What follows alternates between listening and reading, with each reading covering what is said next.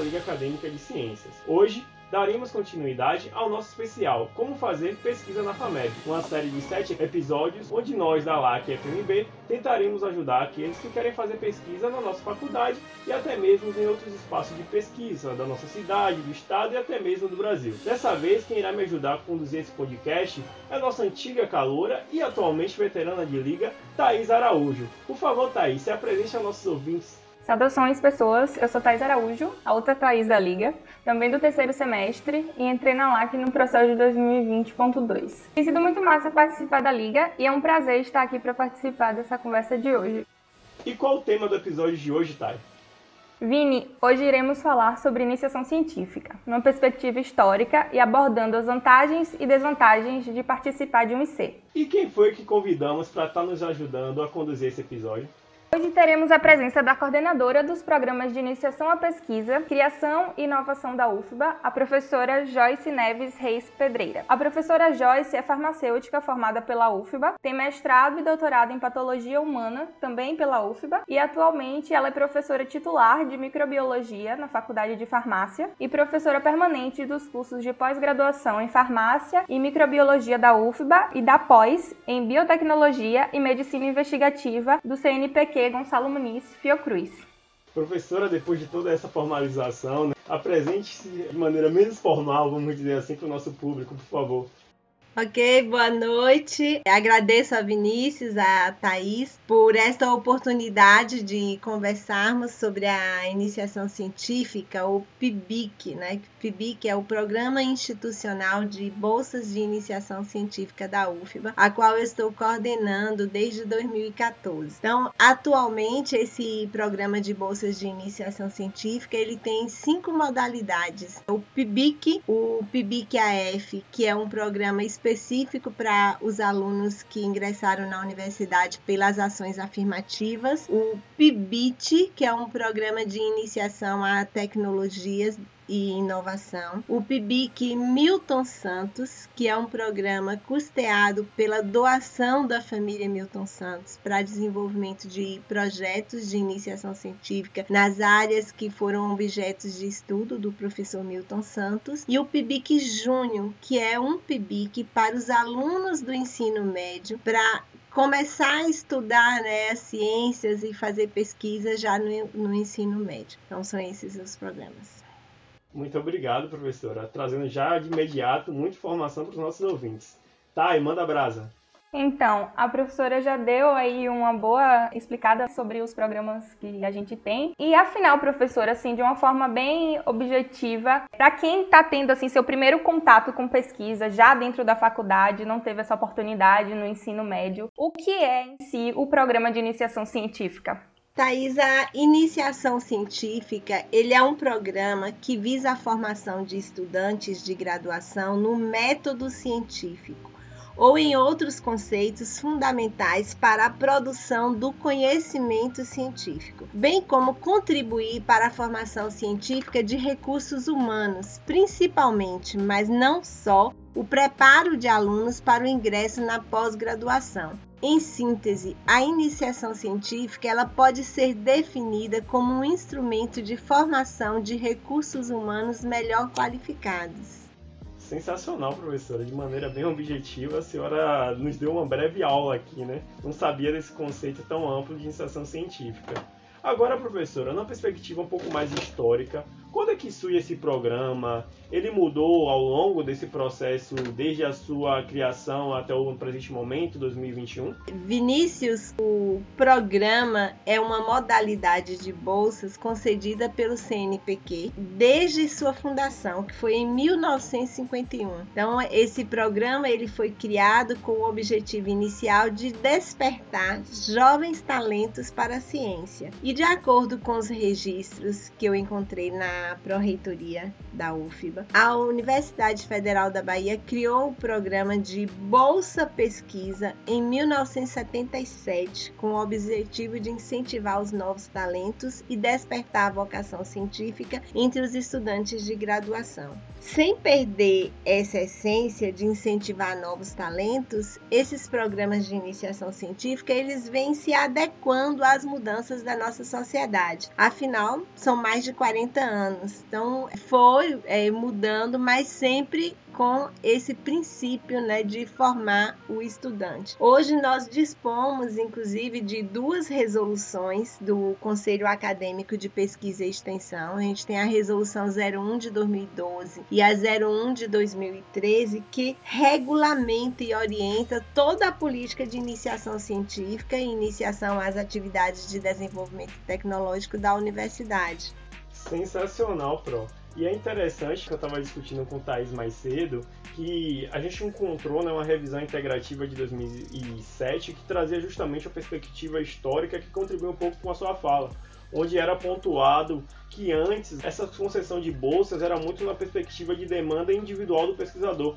Ele solicitava, essa bolsa era julgada por comitê de assessores isso acabava trazendo uma perspectiva muito subjetiva, porque o pesquisador que trazia os critérios queria definir quem era o estudante que iria ser contemplado com aquela bolsa de iniciação. E com a criação do PIBIC, isso muda um pouco. O PIBIC passa a distribuir bolsas para as universidades, né, para os institutos de ensino superior, os institutos de pesquisa. Esses institutos estabelecem critérios bem definidos e ocorre justamente um edital público onde vários pesquisadores propõem a pleitear alguma dessas vagas. E é interessante também que existe até mecanismos para tornar mais públicos os resultados das produções científicas. Por exemplo, que é obrigatório estudantes que têm bolsas de iniciação científica apresentarem seus resultados, seja através de resumos, falas orais, seminários, em congressos como ocorre né, semestralmente no nosso congresso UFBA. Isso mesmo, Vinícius. Essas resoluções da universidade, ela estabelece essas normas. Quem são os professores que podem concorrer?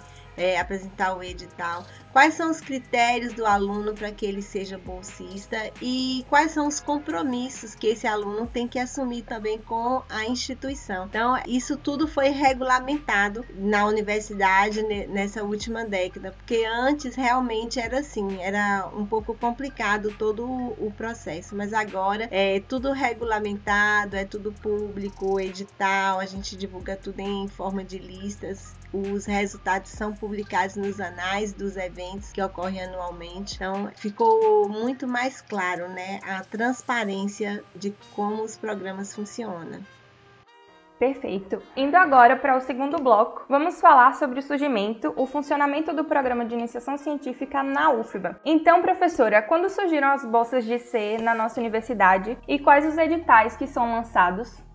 Thaís, a universidade hoje tem várias agências de fomento, né, que financiam as bolsas de IC. Então, como eu lhe disse que começou desde 1977 com bolsas fornecidas pelo CNPq. O CNPq, antes, eles faziam a cada dois anos, ele lançava um edital onde a instituição concorria para receber cotas dessas bolsas e passar para os pesquisadores e, e, os estudantes. A partir do ano passado, o CNPq mudou essa norma, ele agora é anual. Então, todos os anos, eu, enquanto coordenadora, tenho que participar de um edital do CNPq para receber a concessão de bolsas. Então a gente tem uma cota de bolsas do CNPq, uma da FAPESB e tem um próprio investimento da UFB. Ela retira do próprio orçamento também para custear as bolsas, porque não dá para ficar só com as bolsas do CNPq e da FAPESB, que não é uma cota suficiente. Além disso, nós temos também, como eu falei, o programa Milton Santos, que é financiado pela família Milton Santos, que é um número menor de bolsas, mas que é bastante significativo para estudar, fazer pesquisas na área objeto de estudo do Milton Santos. Então, como a bolsa de iniciação científica ela tem a duração de um ano, os editais são anuais. Todo ano a gente lança o edital edital na universidade para os professores concorrerem. Geralmente a gente faz esse lançamento no mês de fevereiro e no mês de março. Então, esse ano nós estamos atrasados por conta de toda essa história da pandemia. Então, nós não lançamos o edital agora no mês de fevereiro, ele vai ser lançado no mês de março e fica o, o mês inteiro fica aberto para que os professores possam concorrer, porque são os professores pesquisadores quem escrevem os projetos e concorrem às bolsas de iniciação científica.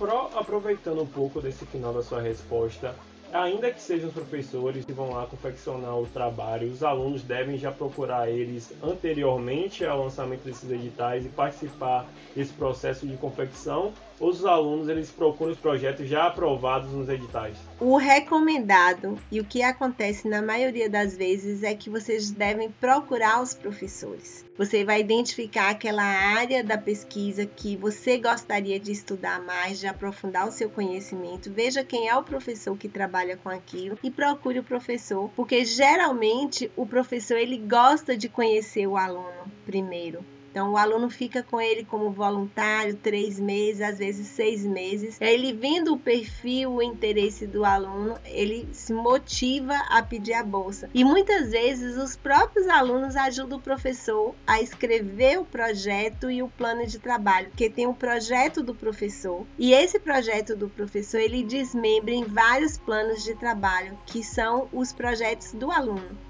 Então, são projetos individuais. O professor ele tem três alunos, cada um tem que ter seu projeto em separado, porque ele vai ter objetivos e hipóteses específicas para responder durante o desenvolvimento da sua pesquisa. Então, recomendamos que o aluno procure o professor com antecedência, se mostre interessado para que o professor possa solicitar. Porque às vezes o professor fala: ah, eu não tenho nenhum aluno, eu não vou solicitar a bolsa, e ele não solicita. E tem alguns que solicitam sem ter o aluno, aí ele publica um edital no mural da unidade, fazendo a chamada para alunos se interessarem no, no programa mas a maior parte, vou te dizer, 90 95% dos docentes, quando eles inscrevem um projeto, eles já sabem quem é o aluno que eles vão indicar, porque o aluno já o procurou, já está interessado, já participou na elaboração do projeto e assim por diante. Pro, parece que eu estou nessa estatística, porque contando um pouco de um relato pessoal,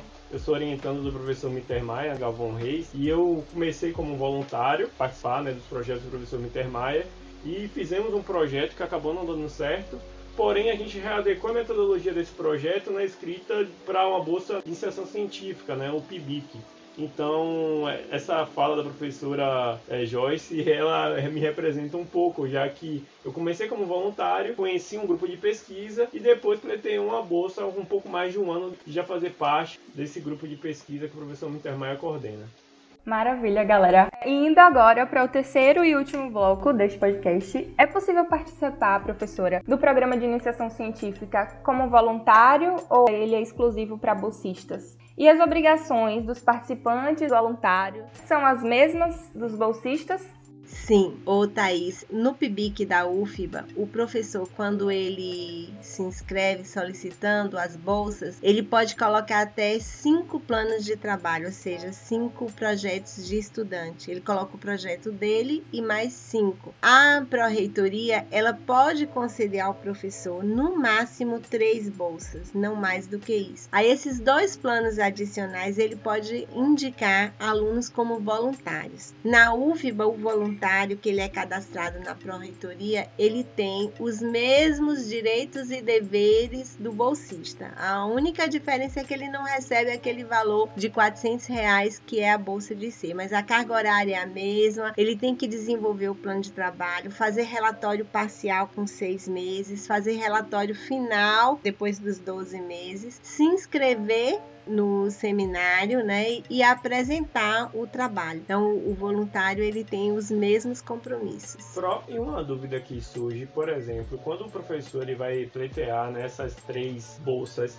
elas têm que ser de editais diferentes ou podem ser do mesmo edital? Por exemplo, tem PIBIC, tem PIBIC-AF, tem PIBIT, tem Milton Santos. Ele pode submeter as três bolsas, três planos de trabalho diferentes para três estudantes para o PIBIC ou tem que ser para editais diferentes? Ele pode solicitar as três bolsas no PIBIC, mesmo edital. Agora, se ele solicita três no PIBIC, três no AF três no PIBIT, ele não vai ganhar nove, porque o máximo por professor são três bolsas, que podem ser no mesmo edital ou em editais diferentes mas ele pode pedir até três. Sendo que no PIBIC-AF ele não pode indicar qualquer aluno. No PIBIC-AF só pode ser bolsista o aluno que ingressou na universidade pela política das ações afirmativas, mas o professor ele pode pedir três no mesmo edital.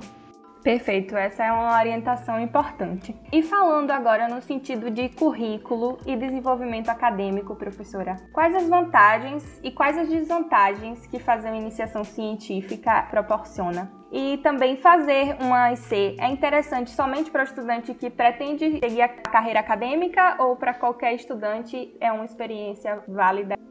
Ok. Primeiro, Thaís, ao ingressar no programa de iniciação científica, eu só vejo benefícios para o estudante, que vão muito além daqueles requeridos por quem quer seguir uma carreira acadêmica ou tornar-se um pesquisador. É, o estudante que faz a iniciação científica, ele tem um melhor rendimento acadêmico.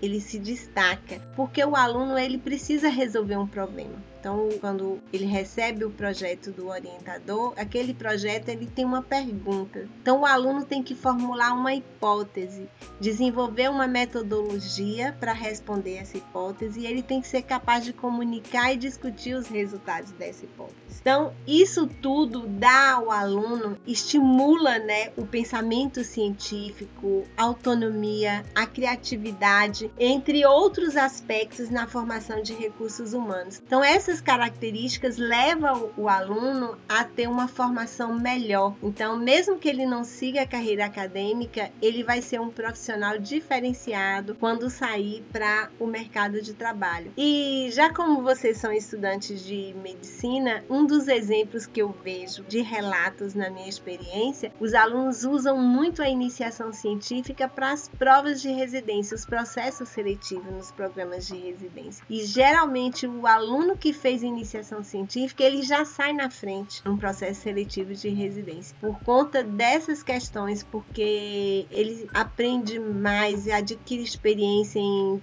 pesquisar referências bibliográficas, em criticar uma pesquisa científica, em discutir um resultado. Então ele tem base, então a base dele fica muito mais sólida para discutir as questões de ciência. E aproveitando esse embalo da pergunta da Thaís, professora, quais são as responsabilidades que o estudante, ao conseguir né, ser selecionado para uma bolsa de IC, ele precisará cumprir dentro de um prazo de seis meses, um ano, até para que nosso público esteja ciente que não é apenas o bônus de receber uma bolsa e sair publicando por aí. Né?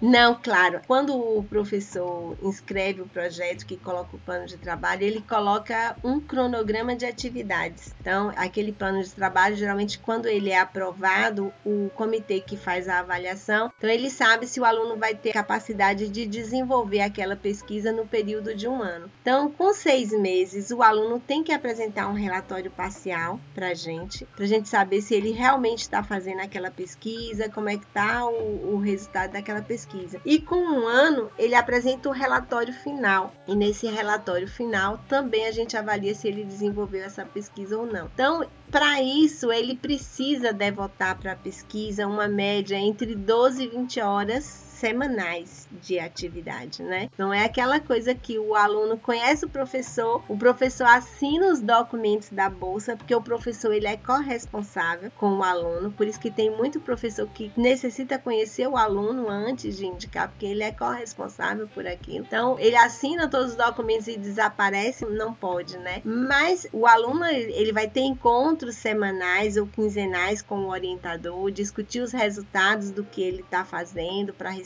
essa orientação. Então, tem esses 12 meses. Mas, digamos assim, depois de três meses, quatro meses, o aluno, poxa, isso não é o que eu queria, eu odeio essa pesquisa e agora eu posso desistir? Pode procure seu orientador, agradeça e fala, olha, professor, não, não é o que eu quero e tudo, que o professor solicita o cancelamento da bolsa. Então ele cancela a sua bolsa e ele pode indicar outro aluno para ocupar aquela vaga. Também não é isso, porque você assumiu o compromisso de 12 meses, você não tem que ficar obrigatoriamente. Você pode sair, você pode falar, ó, oh, professor, não estou gostando desse projeto, tal, eu me identifico com outra área. Isso não é assim nada que vai desfazer ou que vai prejudicar o aluno. Muito pelo contrário, né? Tá é, reforçando que ele está definindo o que ele quer, que ele está buscando, está conhecendo suas atividades. Você não precisa ficar fazendo uma coisa que você não gosta. Então, procure seu orientador, converse que ele vai cancelar sua bolsa, vai indicar outro colega para aquela bolsa, para aquela atividade, tranquilo, sem nenhum problema. Professora, existem premiações aos bolsistas que se destacam né, durante esse processo de produção científica, né, durante esse processo de participação de uma iniciação científica? E trazendo outra pergunta, como a senhora respondeu né, que esses, esses editais são lançados anualmente, né, o PIBIC, PIBIT, mas onde é possível que os alunos acessem essa informação? Existe algum portal da própria UFBA ou do CAP, CNPq, onde ficam lá né, é, retidos os editais, né, ocorre uma atualização, comunicação com o grande público interessado? Sim, sim, a senhora poderia falar onde é que a gente acessa e qual é esse portal?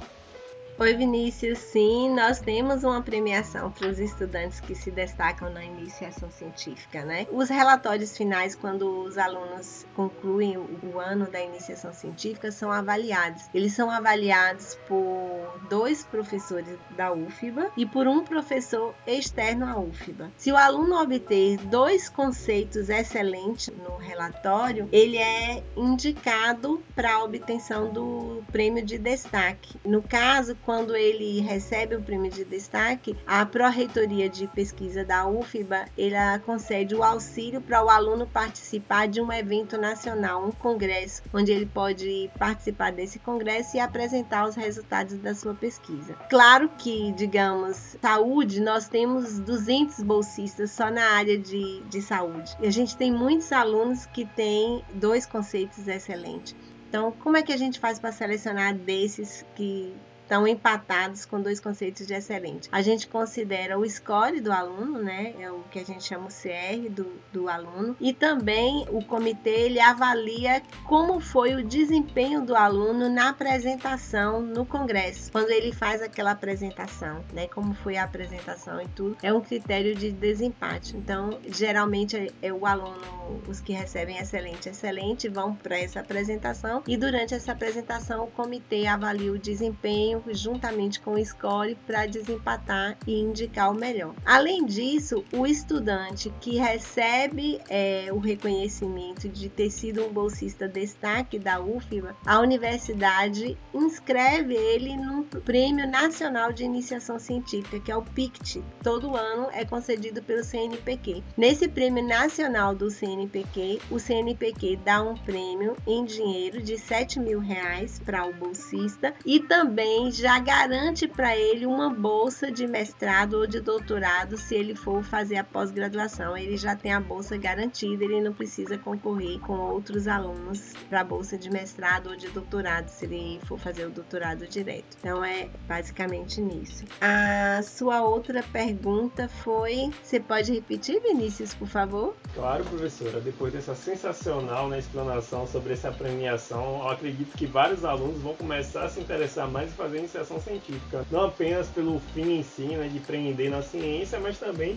talvez visando né, receber uma premiação ao final dessa grande jornada. A senhora comentou ao longo do podcast que anualmente são lançados editais como PIBIC, PIBIT, PIBICAF. Existe algum site é, onde é concentrado essas informações sobre esses editais, né, passando informações, de modo que o estudante ele possa se inteirar, assim, ter aquele site favoritado e assim saber, olha, esse edital foi publicado e eu já posso me inscrever, por exemplo, nele.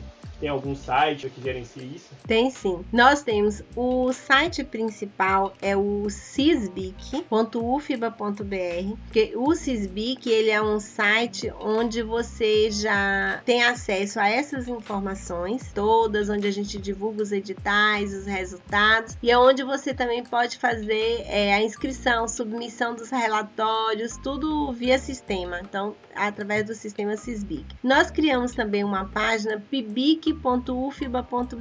Nessa página do Pibic, a gente coloca essas informações: quais são os editais, as novidades, quando é o congresso, prazo para inscrição no congresso. Então, consta nessa página do pibic.ufba.br.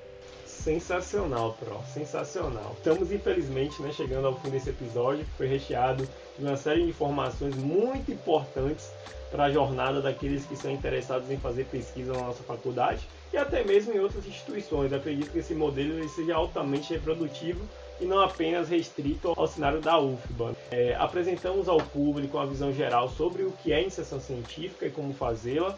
E, professora, eu agradeço bastante né, pela sua participação. A senhora sempre foi muito solícita nas nossas trocas de e-mails e trouxe de maneira muito assim detalhada e didática toda uma explanação e explicação de como fazer pesquisa na nossa universidade. Agradeço bastante por sua participação. Thay, uma despedida, uma fala. Quero agradecer a última participação da professora Joyce, foi muito esclarecedora. Foi muito legal estrear nesse episódio do Academicast. Tchau, tchau a todos. Thay, você arrasou, o nosso público vai querer você com mais frequência por aqui, viu? Professora, uma palavrinha final. Ok, eu quero agradecer Vinícius, Thaís, a oportunidade de divulgar os programas de iniciação científica da UFBA e convido todos os estudantes a buscar na sua universidade, seja na UFBA ou na universidade privada, né, que também tem as possibilidades de ingressar em um projeto de pesquisa, seja como bolsista ou voluntário, pois esta é uma atividade que irá complementar sua formação, tornando um profissional diferenciado. E lhe digo que fazer iniciação científica não tem contraindicações. Muito obrigado a você, ouvinte fiel de todos os podcasts da LAC FMB. Não deixe de nos seguir no nosso Instagram, no nosso Twitter e além disso acompanhar no nosso blog, né, o Academia FMB. Voltaremos em breve falando sobre pesquisas em ligas acadêmicas, não é somente os grandes grupos de pesquisas onde vocês podem se inserir em pesquisa na nossa faculdade, e contaremos nesse episódio com a participação de ligantes de duas das ligas mais tradicionais da nossa faculdade. Até mais e um ótimo podcast para vocês. Um abraço.